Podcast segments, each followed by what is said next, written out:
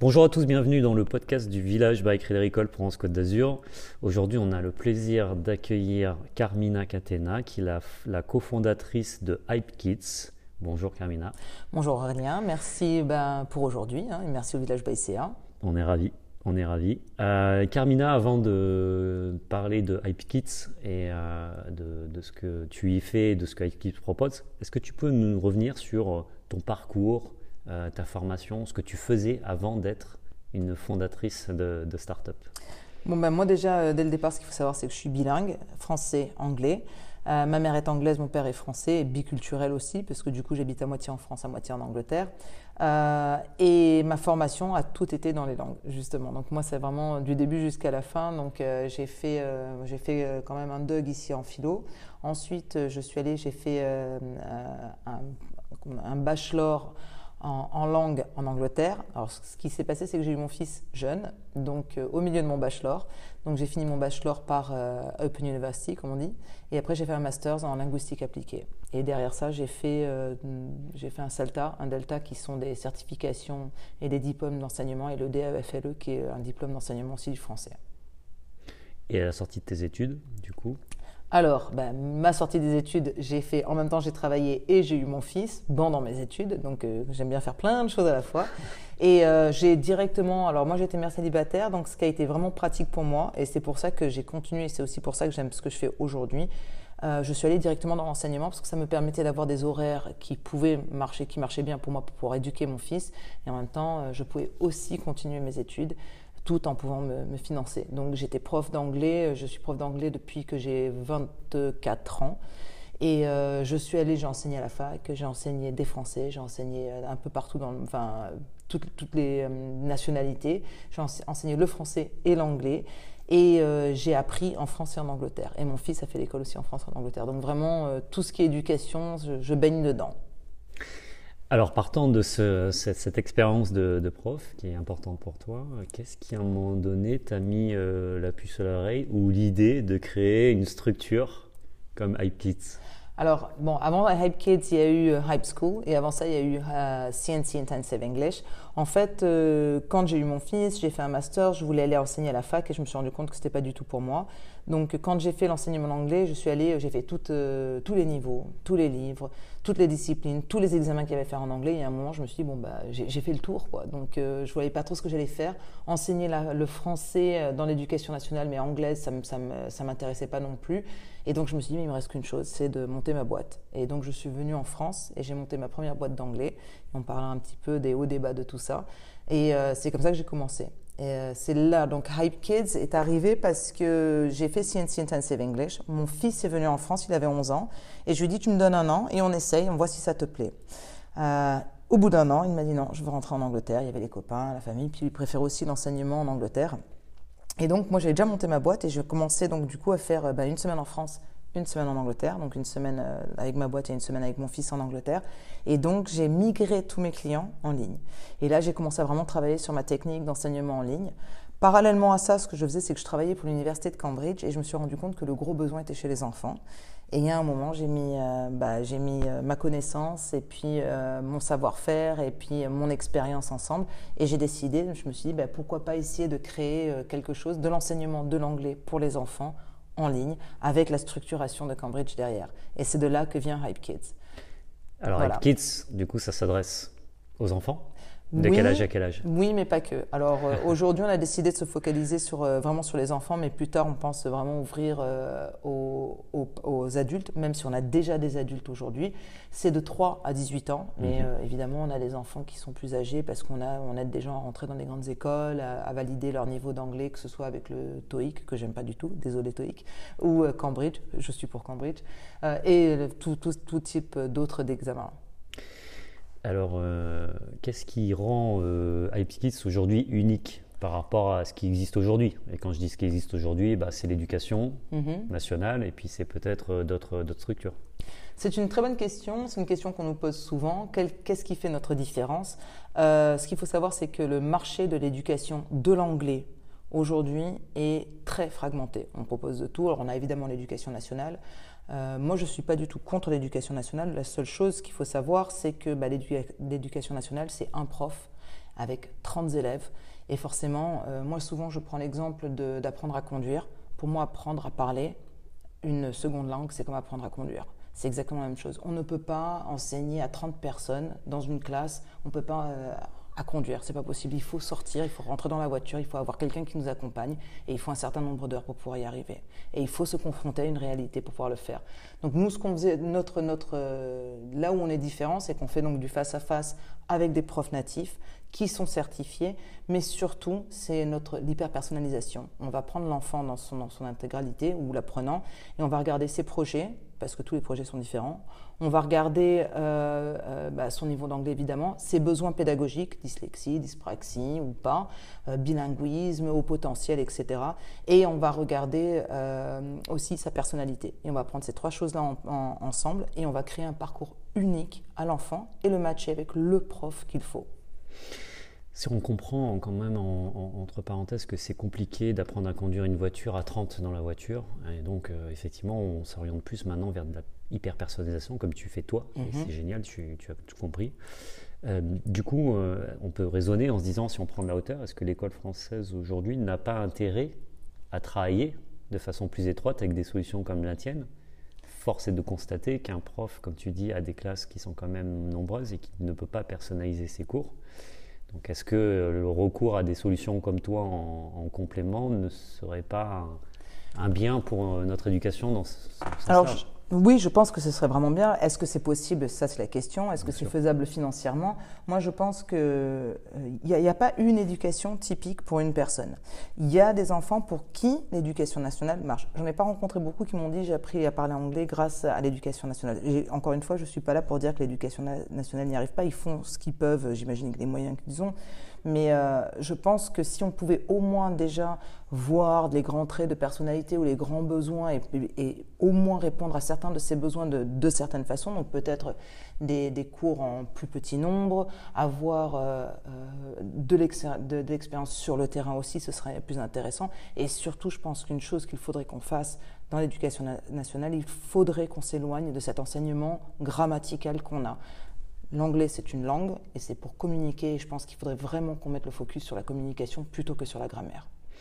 Alors justement, il y a, pas mal de solutions maintenant de, ce qu'on appelle des EdTech, hein, des solutions mhm. euh, technologiques innovantes euh, qui révolutionnent un peu le processus d'apprentissage ou le processus d'éducation euh, dans plein de domaines différents. Là, aujourd'hui, on parle de l'anglais, mais effectivement, il y, a, ici dans d'autres matières.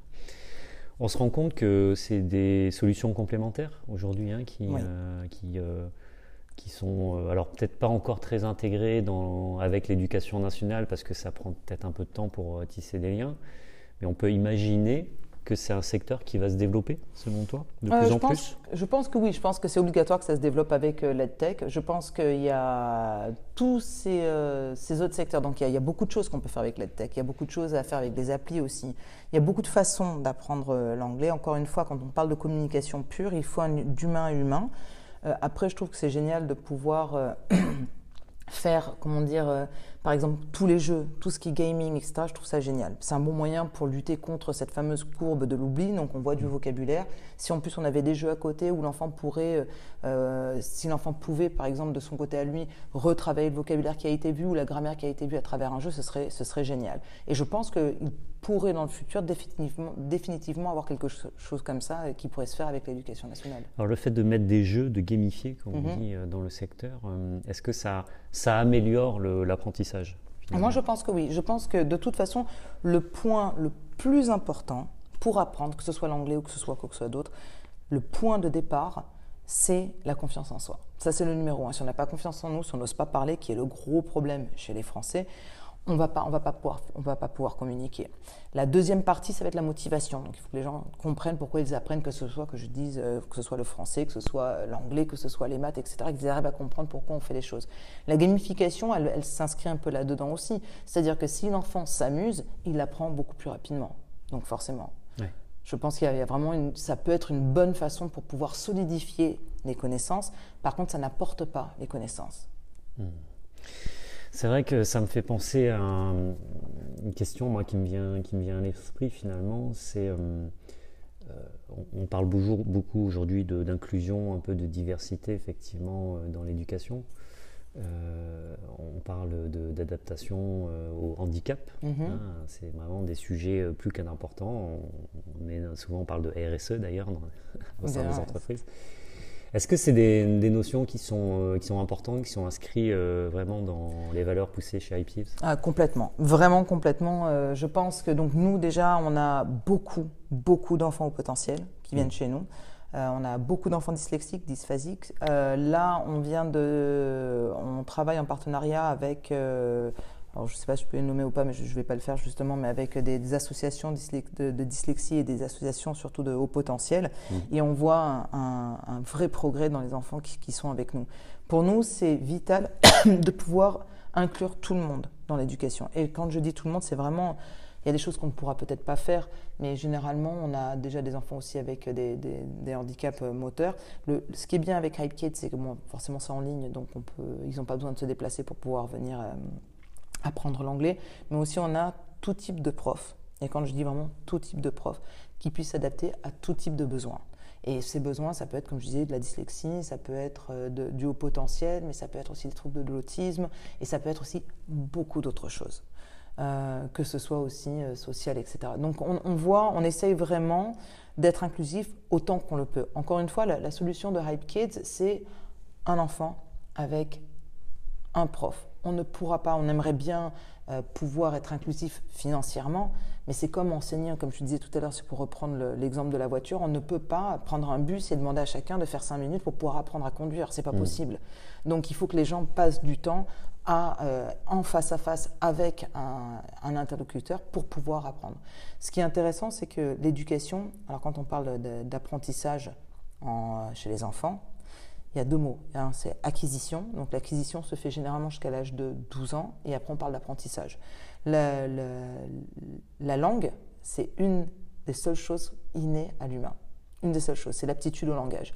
Cette aptitude au langage, elle est possible uniquement jusqu'à l'âge de 12 ans. Alors évidemment, ça n'arrive pas le jour des 12 ans, mais ce que ça veut dire, ça, ça veut dire que, euh, évidemment, il y a différents points aussi dans l'aptitude au langage. Par exemple, la prononciation, cette aptitude-là, elle est uniquement possible jusqu'à l'âge de 6 ans. Ça ne s'arrête pas le jour des 6 ans, bien sûr que non, mais c'est pour ça qu'un enfant de 8 ans aura plus un accent qu'un enfant de 6 ans qui, a appris, euh, qui est venu dans un pays, qui s'est installé dans un pays. Mhm. Et ça, c'est- formidable. Donc, d'où l'importance, pour revenir encore une fois, d'a- d'apprendre en fait les langues jeunes. Mais après l'âge de 12 ans, on parle vraiment d'apprentissage. Et quoi qu'il en soit, que ce soit de l'acquisition, de l'apprentissage, mais surtout de l'acquisition, on est obligé d'être face à un humain. On ne peut pas mettre tout simplement quelqu'un face à un ordinateur. On est obligé d'avoir un humain qui parle avec le- l'enfant pour que celui-ci puisse apprendre. Sinon, il n'apprendra pas la- sa première langue. Alors, les utilisateurs de, de ta solution, c'est vrai que ce sont, ce sont plutôt des enfants, des adolescents, mais in fine, ce- tes vrais clients, ce sont les parents, ce sont parfois exact. même peut-être les grands-parents, mais en tout Mhm. cas, ce sont des adultes qui payent Exact. pour euh, leurs enfants. Et on se peut dire que finalement, dans leur motivation, euh, Carmina, est-ce que c'est pas de se dire euh, j'ai tout fait euh, pour que mon enfant réussisse et, et cette solution-là, je sens que Tu as mis ils vont être contents. Ouais, tu as Ils vont avoir une récompense. Exactement. Le, en fait, tu as mis le point dessus. C'est c'est rigolo parce qu'on a souvent s'est demandé qu'est-ce qui motive les parents à venir. Et en fait, j'ai deux types de parents. J'ai le parent qui me dit je ne veux pas que mon, moi j'ai galéré avec l'anglais, je veux pas que mon fils passe par là ou que ma fille elle passe par là. Ça c'est le premier. Et le deuxième parent c'est je parle anglais, je suis complètement bilingue et je veux que mon fils soit comme moi. Et par contre je suis pas capable de le faire moi. Et c'est marrant parce que ce sont vraiment les deux profils que j'ai de parents à chaque fois. Et le, celui qui me touche le plus, c'est vraiment le parent qui me dit Pour moi, ça a été une galère et je veux vraiment pas que mon enfant passe par là. Et je trouve ça génial que, que le parent se rende compte de l'importance de l'anglais et qu'il mette ses enfants. Généralement, euh, bah, il y en a, ils commencent à 3 ans, 4 ans, 5 ans. Et leur enfant sera bilingue en suivant que ce soit avec nous ou avec quelqu'un d'autre. hein. Euh, il sera bilingue s'il commence à partir de 3 ou 4 ans. Ça, c'est sûr et certain. Alors de façon très opérationnelle, comment ça fonctionne Euh, Je te contacte, euh, je veux mettre mon enfant, c'est quoi C'est un système d'abonnement Quel est le modèle économique et c'est quoi le processus Alors, en gros, aujourd'hui, notre parcours client, c'est. euh, on a entendu parler de nous, on marche beaucoup bouche à oreille. Euh, les parents s'inscrivent sur le site. Mhm. Là, ils prennent une évaluation qui est gratuite. L'évaluation, ce sera avec un expert pédagogique qui va justement voir la personnalité de l'enfant. Évidemment, qu'en 10 minutes, il ne peut pas voir toute la personnalité, mais il peut avoir une idée de la personnalité de l'enfant, euh, les besoins pédagogiques et euh, lin- linguistiques, et aussi le projet. Et à partir de là, le- l'expert pédagogique va lui dire, voilà, je vais vous recommander des profs. Le parent, il suffit qu'il retourne sur le site, qu'il achète soit un pack, soit un abonnement. Donc la différence entre le pack et l'abonnement, c'est que le pack, c'est flexible et l'abonnement, c'est plus, plus intéressant financièrement et c'est plus régulier. Mmh. Euh, on essaie vraiment de... C'est-à-dire que là, pour vous donner une idée des prix, nos premiers prix commencent à 69 euros pour 4 cours en face à face par mois. Après, vous pouvez voir sur le site pour les autres prix, etc. Mmh. Et, euh, et, là, généralement, le parent, il peut aller et il prend ses cours, il décide de les prendre quand il veut. Et comme c'est sans engagement, il peut s'arrêter à tout moment. Généralement, les gens restent avec nous parce qu'ils sont contents. Donc, euh, on n'a pas beaucoup de parents qui partent. Écoute, c'est génial d'avoir déjà ce, retour euh, de satisfaction, en tout cas des personnes qui l'ont déjà essayé. Euh, est-ce que, alors, tu es actuellement accompagné par, par le village, mm Moi, j'ai envie de te poser deux questions là-dessus. C'est la première, finalement, c'est quelles ont été tes, motivations Qu'est-ce qui a déclenché ta, candidature finalement sur le village Et hum, même si ça fait euh, peu de temps, mais quand même déjà deux mois facilement mhm. que vous êtes ici, euh, qu'est-ce que vous avez déjà pu y trouver? Alors il y a deux choses. Déjà, on avait entendu parler euh, du village Baïsia depuis un moment. Là, nous, ça fait, on rentre dans notre cinquième année, on va dire, euh, que Hype Kids a commencé, mais notre euh, deuxième, on rentre dans notre troisième année en France.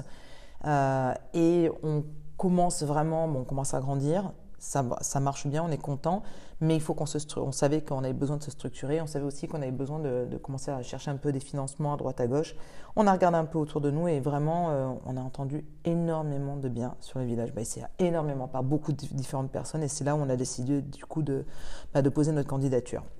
Donc ça fait, on, a posé notre candidature en septembre, on est arrivé fin septembre et euh, honnêtement on est super content. Bon, Mehdi et moi on n'arrête pas hein, parce que donc Mehdi, mon cofondateur, on n'arrête pas de bosser, on bosse beaucoup, on a notre petite équipe, on, avance bien avec nos alternants, et puis on, a, une petite équipe de 11 et on a une trentaine de profs. Mmh. Euh, mais on a, ça nous a vraiment permis de nous, de nous structurer, c'est-à-dire qu'à chaque fois qu'on a un rendez-vous, ça nous remet en question sur pas mal de choses. Ça nous remet en question sur nos valeurs. Ça nous remet en question aussi sur, sur nos croyances. C'est-à-dire qu'il y a beaucoup de gens qui pensent certaines choses sur ce que c'est qu'être une start-up et euh, on pense que les gens veulent entendre quelque chose, donc on finit par avoir un discours de bah, qu'est-ce qu'il veut entendre, je vais lui dire. Et finalement, ce que nous apprend le village Baïsia, c'est non. Qu'est-ce que vous êtes? Quelles sont vos valeurs? Et, soyez fiers de vos valeurs. Et, mm. et ça, c'est bien. Ça fait du bien de, de réfléchir là-dessus. Et à chaque fois, avec Mehdi, qu'on ressort d'une session, la première chose qu'on fait, c'est qu'on va voir le reste de notre équipe et on recoach notre, notre équipe et à chaque fois on remet des, euh, on appelle ça, des, des, structures en place. Donc pas plus tard qu'hier, j'ai parlé avec Matt Bizdev et on a, on a mis plusieurs choses en place pour pouvoir travailler avec notre commercial. Donc vraiment, ça nous aide à nous structurer, à prendre confiance en nous, à rencontrer d'autres personnes. Il y a vraiment beaucoup, beaucoup de positifs à être au village. Écoute, de toute façon, le but, c'est effectivement d'être un tremplin hein, pour mhm. vous. Et effectivement, c'est une première, une première étape déjà qui est intéressante sur cette prise de conscience, sur ce challenge. Et puis après, bah, c'est véritablement euh, effectivement d'essayer de vous aider à vous propulser. Et, c'est bien toute la suite qu'on vous souhaite et, on sera derrière. Alors justement, c'est quoi l'année 2023 euh, euh, pour IFKIS C'est quoi les plans, les projets Alors là, on a plein de choses qui se passent en ce moment. Il y a vraiment plein de choses. C'est vrai que cette année, est-ce que c'est le village? Est-ce que c'est tout? Est-ce que c'est un amal... Enfin, c'est plusieurs choses ensemble qui se mettent qui font qu'on avance, mais là on est en train de faire un beau bond en avant. Donc là, l'année qui arrive, on veut solidifier euh, Hype Kids, notre équipe, mettre nos processus en place et on est en train de développer une innovation aussi qui va nous permettre euh, de, bah, je ne peux pas dire, en dire trop parce que c'est quand même... Euh, mais bon, ça va nous permettre de nous améliorer encore plus que là où on est en ce moment et de, de, fortifier aussi notre, notre site web. Génial. Donc ça, c'est voilà. Donc ça, c'est pour 2023. Ouais. Et pour la suite, eh ben, ça serait euh, l'Europe. Voilà. Donc, euh, d'ici trois ans, on voudrait être le numéro un euh, bah, de l'enseignement en face à mm. face en Europe. Donc, j'imagine aussi avec une stratégie de financement qui va vous donner aussi les moyens d'atteindre vos objectifs derrière pour, pour l'année 2023. Exact. Et donc, mm. c'est pour ça aussi que nous sommes en recherche de financement et on aimerait mm. trouver bah, des financeurs qui soient dans la même lignée que nous, qui soient alignés, c'est-à-dire au niveau valeur, euh, qui comprennent ce qu'on cherche et qui, qui, puissent nous aider aussi peut-être avec des contacts, etc. Mais pour nous, les valeurs, ce sera quand même le numéro un. Hmm. Très bien. On termine toujours cette séquence par euh, le point de vue euh, d'un entrepreneur qui peut parler à des, à des, futurs entrepreneurs, en tout cas, Mhm. des personnes qui sont en train de d'hésiter, de se dire est-ce que je me lance ou pas? Des fois, c'est des projets un peu sous germe. Ce serait quoi un peu ton, ton conseil de quelqu'un qui viendrait te voir et qui dit mais en fait est-ce que euh, je dois faire le grand saut et basculer vers l'entrepreneuriat? Est-ce que c'est pas trop dur? Est-ce que c'est pas trop risqué? Est-ce que ça en vaut le coup? Euh, C'est quoi ton, ton avis sur le sujet? Alors, je ne sais pas si c'est une question de personnalité ou pas. Je pense qu'il y a des gens qui sont peut-être faits pour, d'autres moins, je ne sais pas. Mais moi, je pousserai toujours à l'entrepreneuriat. Je pense que pour moi, c'est impossible de, retour- de faire un retour en arrière. Ça me paraît euh, impensable. Je sais que je stresse souvent. Je stresse les gens autour de moi aussi. mais c'est impossible pour moi de me voir. Et je pense qu'en fait, j'ai toujours été entrepreneur quelque part. hein. J'ai toujours voulu des trucs tout simples. hein. Mais bon, à, à- à 11 ans, je lavais des voitures et je touchais euh, 30 francs. Je m'imagine, en plus, on était deux. Donc, ça fait 15 francs chacune pour 3 heures à laver une voiture. Mais bon, je suis pas sûre que j'étais très, très efficace en entrepreneuriat à ce moment-là. Mais je pense que moi, je, je pousserais toujours à essayer. Il y a, on n'a rien à perdre, on n'a qu'une vie, il faut essayer, il faut se lancer. Et honnêtement, quand euh, j'ai arrêté mes cours, que je suis venue en France et qu'on m'a dit oui, mais avec, euh, avec euh, ton, ton CV, tu peux rentrer dans n'importe quelle fac, enseigner, tu peux bien gagner ta vie. C'est pas que ça m'intéresse pas, mais moi, ce qui m'intéresse, c'était déjà un de pouvoir mettre ma patte sur l'enseignement. Mm. J'avais du mal à, à aller enseigner un curriculum dans lequel, enfin, un programme qui me paraissait pas intéressant. Et, euh, et vraiment, moi, je me retrouve complètement dans l'entrepreneuriat. Et je pense que tout le monde devrait essayer au moins une fois dans sa vie de- d'entreprendre et, euh, et, et de se lancer, parce que je pense en plus, ça, ça donne confiance d'entreprendre. Et puis, on rencontre des gens formidables. Et, on- et c'est vraiment une aventure de vie, quoi. Donc, moi, c'est allez-y, foncez. Foncez, voilà le, Mm. le message. Merci Carmina. Si on veut retrouver l'actualité de Hype Kids, on peut aller sur le site internet qui est Euh, hypekids.com. Voilà. Voilà. et sur les réseaux sociaux. Voilà, donc on est sur Insta, on est sur LinkedIn, on est sur Facebook et sur YouTube, je crois. Worldwide. Voilà. Parfait. Merci beaucoup. On Merci à toi Aurélien, merci pour ça. Bonne journée, bonne fête.